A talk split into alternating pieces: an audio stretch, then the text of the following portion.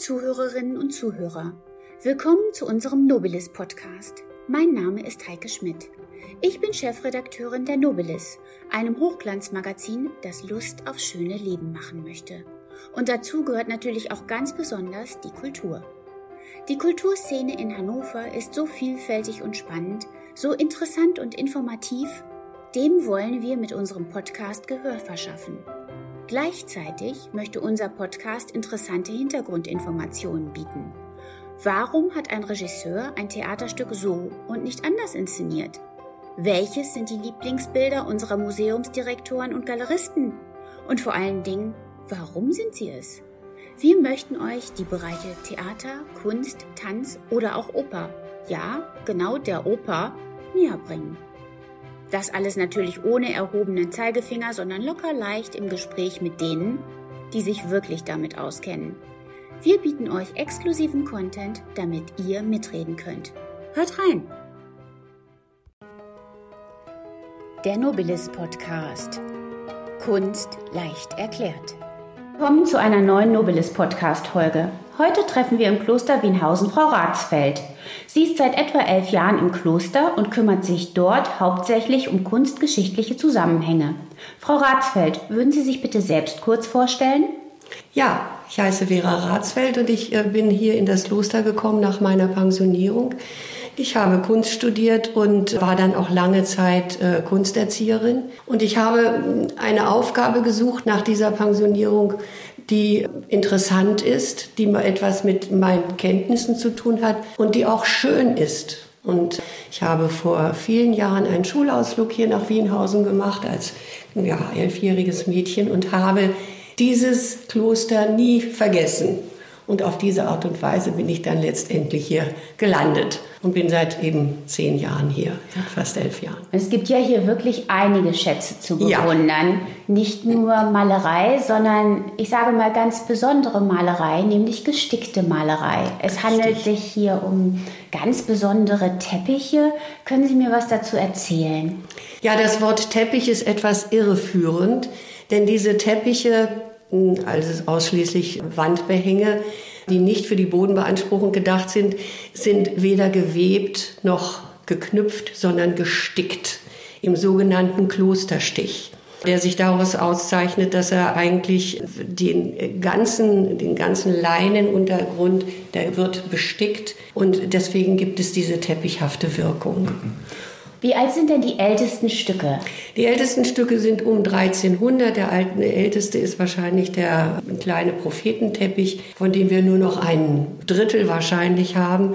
Der Rest ist abgeschnitten worden, ist verschwunden. Aber wir haben auch sehr schöne weltliche Teppiche, nämlich die Tristan-Teppiche. Auch der älteste ist äh, datiert um ab 1300. Dann haben wir ein Tristan-Fragment, sagen wir mal 1330 ist dieser älteste datiert. Das Fragment ist etwas jünger und dann haben wir noch einen zweiten Tristan-Teppich. Aber der erste Teppich ist eben so außergewöhnlich, weil er sich auszeichnet durch verschiedene Aspekte, die ich Ihnen gerne vorstellen möchte. Einmal ist es diese klare Farbigkeit, die sehr gut erhalten ist. Und es sind auch die Motive sehr klar und deutlich dargestellt. Und der Teppich, der fast vier Meter lang ist und fast zwei Meter fünfzig hoch, der ist eingeteilt in sieben Streifen, immer Wappenstreifen und eine Bilderfolge im Wechsel. Und dazwischen sind noch kleine gestickte Kommentare alle in Niederdeutsch geschrieben oder gestickt. Und da wird nun die Tristan-Geschichte erzählt, und zwar hm, die Anfänge dieser Tristan-Geschichte und der großen Liebe zwischen Tristan und Isolde. Jetzt frage ich mich natürlich, um 1300 haben hier ja Nonnen gewohnt. Ja. Wie kommt es denn, dass Nonnen sich quasi diese beliebte Geschichte des Mittelalters, die ja durchaus weltlich ist, war ja die Love Story des Sehr Mittelalters. Weltlich. Wie, wie kommt das, dass das hier im Kloster ist? Das können wir nicht genau sagen. Äh, wir nehmen an oder man nimmt an, die Wissenschaftler kommen dann auch manchmal zu anderen Ergebnissen, dass diese weltlichen Teppiche auch in Räumen äh, gehangen haben, die mm, von fürstlichen Personen, das war ja das Hauskloster, der, ähm, des, der Herzöge Braunschweig-Lüneburgischen Herzöge und äh, dass die dort dann eben an die Wände gehängt wurden, die ja auch gleichzeitig, diese Teppiche waren auch gleichzeitig eine gewisse Isolierung. Man hat dahinter auch dann noch äh, Bastmatten oder Strohmatten gehabt, das wissen wir, weil die, die eingekauft wurden und das steht dann in den Rechnungsbüchern, damit die nicht von hinten feucht werden und eventuell schimmeln. Also waren sie nicht nur schön, sondern hatten tatsächlich hatten auch eine möglicherweise auch eine praktische Funktion der Isolierung. Und wenn der Herzog dann hier das Kloster besuchte ja, und in seinen war, weiß man nicht? Das weiß man nicht. Ähm, die Klostergründerin, das war allerdings vor der Entstehung der Teppiche, hat hier ja auch in fürstlichen Räumen gelebt, denn sie war verheiratet und konnte nicht einem Konvent beitreten. Das ist aber, ich sage immer, vieles verschwindet im Dunkel der Geschichte und man kann es nicht genau erklären. Ja, was man allerdings erklären kann, dieser Klosterstich hat dann ja auch eine gewisse Dicke. Ja. Können Sie vielleicht dazu noch was äh, sagen? Der Klosterstich ist eigentlich ein recht einfacher Stich. Er funktioniert nämlich folgendermaßen. Man spannt immer einen Spannfaden von oben nach unten und umwindet ihn leicht schräg und fixiert dann diesen Spannfaden ganz, mit einem ganz kleinen Stich auf dem Untergrund und äh, dann wird es wieder weiter schräg, also ja, wie soll man sagen, spiralig umwunden. Dieser ähm, Spannstich, man nennt das auch einen Umfangstich, äh, dieser ist so funktioniert der Klosterstich den es übrigens heute noch, vielleicht heute noch in Afghanistan gibt. Jedenfalls wurde in Afghanistan auch so gestickt, vor ein paar Jahren noch. Und es ist eine recht entspannte Stickerei, man muss nicht zählen, man spannt einen Spannstich von oben nach unten, umwindet ihn, fixiert ihn auf dem Untergrund und so geht es immer weiter. Es sind also zwei verzwirbelte Fäden sozusagen, die auf dem Untergrund, einem früher Leinenuntergrund, befestigt werden. Sie haben es ja schon gesagt, die haben eine immense Größe, diese Teppiche. Und die Nonnen haben ja gemeinsam daran gestickt. Richtig, das waren, man kann ja nur an einer gewissen Größe arbeiten. Das hängt an der Länge der Arme zusammen, äh, damit zusammen. Das waren ja vielleicht einen Meter breit und 50, 60 Zentimeter hoch. Man kann das am Halsspiegelteppich noch sehr gut sehen. Diese Stücke wurden bestickt und dann hinterher zusammengenäht und überstickt, sodass man überhaupt keinen, jedenfalls nicht irgendwo sehen kann, dass die aneinander gestückelt wurden. Es waren auch verschiedene äh, Nonnen, die daran gearbeitet haben. Es war nicht nur eine Frau, war auch gar nicht möglich bei der Größe dieser einzelnen Teppiche. Der Heilspiegelteppich ist riesig und es haben viel, viel mehr Frauen daran, also viele Frauen daran gearbeitet. Sie haben vorhin auch gesagt, nicht nur viele Frauen haben daran gearbeitet, sondern wie viel haben die denn ungefähr für einen Quadratmeter gebraucht? Wie lange haben die daran gesessen, wenn die ganze Fläche ausgefüllt sein muss? Also ich mm, denke so um die 300 Stunden. Sie konnten natürlich auch mit der, den Gegebenheiten, den Lichtgegebenheiten nicht so lange arbeiten. Es hat ja auch die Augen angestrengt. Man sagt vier Stunden, maximal sechs Stunden, das sind auch unterschiedliche Angaben haben sie äh, überhaupt sticken können, wurden ja auch immer wieder unterbrochen von den Gebeten, die dann auch in den, in den Tag über gebetet wurden oder gesungen wurden. Und das hat ja auch die Augen sehr angestrengt.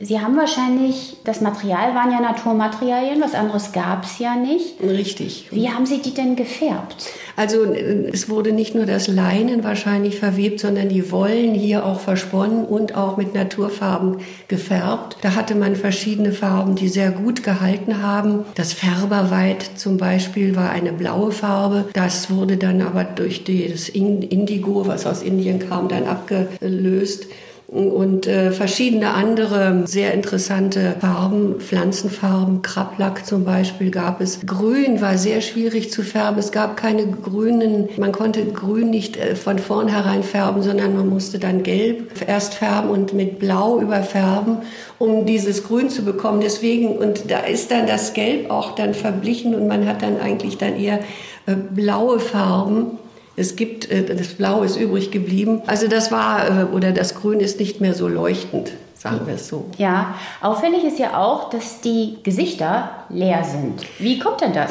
Ja, das hängt damit zusammen, dass äh, die schwarze Farbe mit einem, ja, man sagt Reisen, Raseneidenschein, also sehr aggressiven Mittel gefärbt werden musste. Und das hat die Wollen so angegriffen, dass sie im Laufe der Jahrhunderte zerbröselt sind. Man hat also eigentlich fast immer auf diesen Teppichen leere Gesichter. Das ist im Tristan-Teppich nicht ganz so schlimm. Es gab ja dann auch noch die Wollen, die braunen Wollen der schwarzen Schafe. Aber ähm, meistens sind die, also die Gesichter in der Regel leer. Da hatten die schwarzen Schafe ja durchaus mal ja, Sinn. da hatten sie wirklich Sinn. Und wobei man hat die schwarzen Schafe eben deswegen nicht weiter gezüchtet, weil man sie, die schwarze Wolle ja nicht färben konnte. Die blieb ja braun, das konnte man ja kaum überfärben. Aber in dem Fall hatten die Schafe wirklich was gut, dass man sie hatte.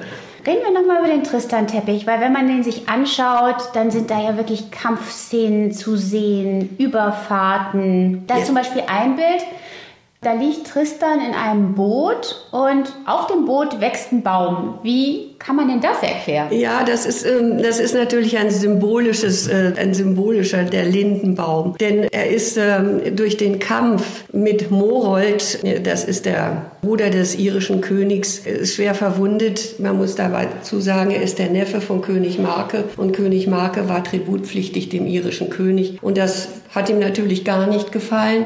Und deswegen hat sich Tristan hingestellt und gesagt, ich ziehe in den Kampf gegen Morold. Das hat er auch gemacht auf einer von Cornwall vorgelagerten Insel. Das kann man auch dann auf dem Teppich sehr schön sehen. Da ist die Insel nämlich ganz klein und grün eingestickt. Er setzt über mit seinem Pferd und die beiden kämpfen erst auf den Pferden mit Lanzen. Die eine Lanze von Morold war vergiftet und kämpfen dann weiter, dann mit Schwertern und Tristan gelingt es tatsächlich, Morold äh, zu schlagen, ist aber vergiftet. Es bleibt übrigens ein kleines Stück von seiner, seinem Schwert in Morolds Kopf übrig. Und er muss aber nun durch diese, ja, durch diese Vergiftung geht er, kommt er wieder zurück nach Cornwall mit seinem treuen Pferd, was völlig ermattet im, im Boot, Boot sitzt. sitzt und geht zu König Marke und sagt, ich bin krank, ich weiß nicht, was ich machen soll. Und deswegen begibt er sich, lässt er sich jetzt von seinem knappen Gouvernal auf das Meer schieben in einem Boot. Und dahinter ist eben dieser Lindenbaum zu sehen, der sozusagen das Symbol dafür ist, dass dieser Teil der Geschichte gut ausgehen wird. Und wie es nun so kommt, wird Tristan im Meer, vom Meer, von der Strömung wieder nach Irland getrieben. Er konnte natürlich sich nicht zu erkennen geben und geht als Spielmann Tantris, zieht er durchs Land Brangene und Isolde sehen ihn. Es ist sehr schön dargestellt, wie sie von des Schlosses Zinnen herabschauen auf den armen Tristan, den, der sich als Spielmann Tantris eben ausgibt. Und äh, Isolde ist der Heilkunst mächtig und kann ihn auch heilen. Man sieht richtig, wie sie ihm den Puls fühlt. Und so kehrt er wieder zurück nach Cornwall und König Marke hatte in der Zwischenzeit einen Traum von zwei Schwälbchen, die ein goldenes Haar im, Haar, im Schnabel tragen, das Haar von Isolde Goldhaar. Und nun möchte König Marke Isolde heiraten und schickt Tristan als Brautwerber wieder zurück nach Irland. Die Überfahrt ist sehr, sehr stürmisch. Und derjenige, der den Drachen tötet, bekommt auch Isoldes Hand. Tristan reitet also gegen den großen Drachen mit einer Riesenpranke. Es gelingt ihm, ihn zu töten. Er schneidet als, als Beweis die Zunge des Drachen heraus. In der Zwischenzeit kommt dann noch der Truchsess und schneidet den ganzen Kopf ab und möchte dann auch Isolde heiraten. Aber Tristan wird dann gefunden am Ufer, völlig ermattet. Und wie das damals so war, auch nach den Turnieren wurden die siegreichen Knappen gebadet. Und dabei äh, entdeckt Isolde auch die Scharte am Schwert des, äh, von Tristan und weiß also jetzt, dass er ihren Onkel äh, besiegt hat. Brangene hält sie aber zurück. Sie sollte sich da nicht weiter etwas unternehmen. Und dann kann er also beweisen, dass er den Drachen getötet hat mit Hilfe dieser abgeschnittenen Zunge. Und so reist er nun, er ist ja der Brautwerber, zurück nach Cornwall die Mutter von Isolde hat ähm, einen Liebestrank gebraut, weil sie eben, der war bestimmt für König Marke und Isolde. König Marke war auch nicht mehr der Jüngste. Und so gab sie dem einem Knappen mit. Der wiederum aber hat den beiden Isolde und Tristan diesen Liebestrank verabreicht. Und so viel, so sind sie, haben sie sich nun unsterblich ineinander verliebt und werden schuldlos schuldig. Und damit und nimmt das Drama ja eigentlich, eigentlich seinen, seinen Anfang. Aber hier endet dieser Tristan-Teppich und die Wagner-Oper beginnt. Der, äh, die ganze Geschichte wird dann auf dem Teppich äh, des äh, Tristans 3 dann noch zu Ende erzählt. Also wird die ganze Geschichte erzählt. Aber man muss ja dazu sagen, diese ganze Geschichte, die Sie gerade erzählt haben, ist auf einem Teppich ja. bestickt. Und er wimmelt nur so voll von Symbolen und von Symbolik auch. Man sieht genau den Drachen, man sieht wie die Zunge rausgeschnitten wird. Können eigentlich Menschen, die hierher kommen und sich das anschauen, das gleich so erfassen? Oder ist es eigentlich immer sinnvoll, dass man jemanden dabei hat, der einem das auch erklärt? Ja, ich denke schon, dass es äh, sinnvoll ist, dass es erklärt wird. Man muss sich dann ja natürlich auch mit der, dieser Liebesgeschichte des Mittelalters auskennen, Tristan und Isolde. Davon gibt es mehrere Fassungen. Vor äh, Gottfried, es gab eine Fassung im Niederdeutsch von Eilhard von Oberg. Übrigens ist mein Großvater auf dem Gut Oberg aufgewachsen, hier in der Nähe. Und danach gab es dann Gottfried von Straßburg. Alhard von Oberg hat es in Niederdeutsch geschrieben und dann gab es auch noch Gottfried von Straßburg, der das dann auch nochmal in, in Form gefasst hat. Das Ganze stammt, die ganze Geschichte stammt aus der Bretagne. Sie spielt ja auch zum Teil in der Bretagne. Jetzt haben wir über den ersten Teppich geredet, aber es gibt ja noch einen zweiten, der genau gegenüber hängt. Richtig. Der ist nicht ganz so farbenfroh, habe ich den Eindruck. Ist ich, der schon verblasst oder was ist mit dem ähm, passiert? Ich glaube, das ist eine, der ist etwas später. Ich glaube, da ist einfach, das wurde ja, sagen wir mal, Schwestern hier haben wahrscheinlich alle diese Teppiche selbst entworfen. Und der Entwurf dieses Tristan 3 Teppichs ist meiner Meinung nach nicht ganz so gelungen. Es werden auch viele Szenen wiederholt, es werden viele Festmale wiederholt, viele Bettszenen, die liegen dann im, im Bett und dergleichen. Er ist einfach nicht in der Aussage nicht so, so klar. Ja. Das ist der Unterschied. Aber die Geschichte wird bis zum Schluss zu Ende erzählt. Und deswegen ist da dann auch die ganze Tristan-Sage in, in verschiedenen äh, Punkten auch dargestellt. Aber Sie haben ja vorhin auch erzählt, dass Isolde ein Hündchen geschenkt bekommt. Ja, das ist eine nette Geschichte. Also es geht ja dann so weiter, dass äh, Isolde dann dem König Marke natürlich versprochen war und ihn auch geheiratet hat. Und in der Hochzeitsnacht durfte sie, wäre sie ja aufgeflogen. Und deswegen ist Brangene für sie mit König Marke dann, es wurde dann das Licht gedimmt, herunter gedimmt. Und Brangene hat also diese Aufgabe für sie übernommen. Und dann gibt es noch eine Geschichte, dass sie Brangene eigentlich äh, wie, wie Schneewittchen in den Wald geschickt hat. Aber die, das hat dann doch Gott sei Dank nicht funktioniert. Sie haben sich wieder versöhnt. Und Tristan und Isolde und konnten einfach nicht voneinander lassen. Sie waren ja nun unsterblich ineinander verliebt und haben den gütigen König Marker mehrfach äh, hinters Licht geführt, bis sie dann endlich aufgeflogen sind. Und dann musste der gütige König Mark, muss man wirklich sagen, hat dann Isolde wieder an den Hof geholt, aber Tristan musste fliehen, ist in die Bretagne gegangen, wurde dort ein sehr anerkannter Ritter und ihm wurde die Hand von Isolde Weißhand angetragen und er musste sie auch heiraten, ließ sie aber unberührt, weil er eben so sehr Isolde liebte. Und Isolde hat natürlich sehr gelitten, dass er nicht da war und deswegen hat er ihr das Hündchen Pettigrew geschenkt. Das hatte ein Glöckchen und das Glöckchen machte glücklich, wenn man das gehört hat. Aber Isolde wollte das nicht hören, sondern war weiterhin traurig und dann kam es dazu, also dass... Isolde in England? In England. Mhm. Nicht Isolde Weißhand, die spielt dann keine weitere. Die arme Frau wurde ignoriert. Okay. Die das ist jetzt ja alles sehr kurz geschildert. Und dann ist Tristan in einem Turnier so schwer verwundet worden, dass er dann auf dem Sterbebett lag und er hat dann gebeten, dass Isolde Goldhaar dann zu ihm kommt. Ein schwarzes Segel würde zeigen, dass sie nicht an Bord ist, äh, des Schiffes. Ein weißes Segel sollte dann zeigen, dass sie da ist. Und das hat sie natürlich sofort gemacht. Sie ist sofort losgegangen losgesegelt. Aber die eifersüchtige Isolde Weißhand hat gesagt, es sei ein schwarzes Segel unterwegs. Und da war Tristan nun so traurig, dass er gestorben ist und sollte dann danach auch. Also diese, diese Liebe ist dann wirklich auch traurig geendet. Es gibt dann auch Enden, dass dann König Marke gesagt hat, die beiden werden zusammen begraben und ein roter und ein weißer Rosenbusch, der dann ineinander verflochten wuchs, war auf ihrem Grab. Die Frage ist jetzt natürlich, Isolde wollte wirklich Brangene umbringen, weil Schneewittchen äh, ja, ja, umgebracht ja, werden. Ja, sie war ja, Brangene war ja eine Mitwisserin. Und sie hat aber dann äh, festgestellt, dass sie sich, dass sie, also Brangene sie nicht verraten hat und war sehr froh, dass dann die, die, die Schergen sie dann auch nicht umgebracht haben. Was sie haben sich wieder versöhnt. Gut. Was aber auch auffällig ist, dass sich ein Motiv auf dem Teppich wiederholt.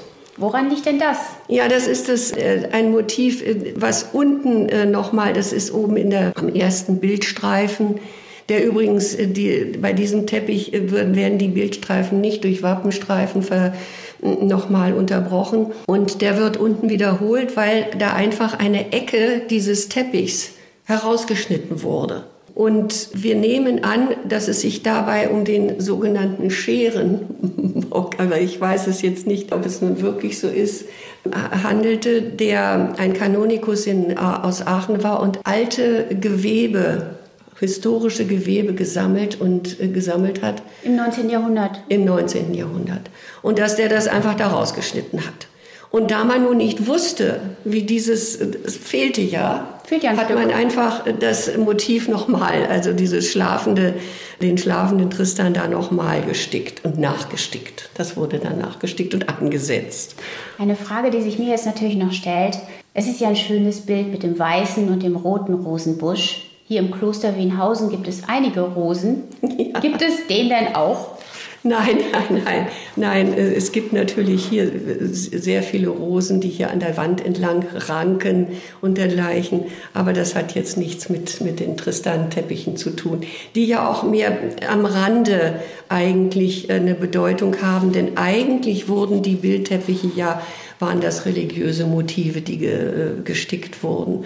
Zum Beispiel sehr schön der Thomas-Teppich, äh, der die Geschichte des heiligen Thomas, des ungläubigen Thomas, der als einzige die Wundmale von Christus berühren durfte, geschildert wird, der dann nach Indien ging und es gibt ja auch alte Thomas-Gemeinden, also ganz alte Christengemeinden in Indien. Und dann natürlich der riesen Halsspiegelteppich. Aber die Teppichsammlung im Kloster ist wirklich vielfältig. Und dann gibt es auch noch einen sehr, sehr schön, sehr schöne spätgotische Teppiche, der Anna-Teppich und der Elisabeth-Teppich die in ihrer Farbigkeit sehr lieblich sind, auch in ihrer Darstellung. Das sind dann auch die jüngsten Teppiche. Dann verraten wir jetzt nur so viel, dass der Heilsteppich so groß ist, ja. dass extra die Decke dafür aufgestellt Richtig. werden musste, um ihn ganz zeigen zu können. Ja, der ist riesig. Er ist wirklich riesig. Ich meine, er ist sechs Meter, nein, noch länger, noch länger. Aber äh, er ist einfach riesig und ist natürlich aus verschiedenen Stücken zusammengesetzt worden. Ja. Das ist klar. Frau Horzfeld, ich danke Ihnen sehr für dieses Gespräch und wünsche mir, dass die Teppiche hier noch sehr, sehr, sehr viele Besucher genauso neugierig machen und eine ganz, einen ganz tollen Einblick auch in die Geschichte des Mittelalters und auch in die Geschichte des Klosters bieten. Dankeschön. Ja, gerne.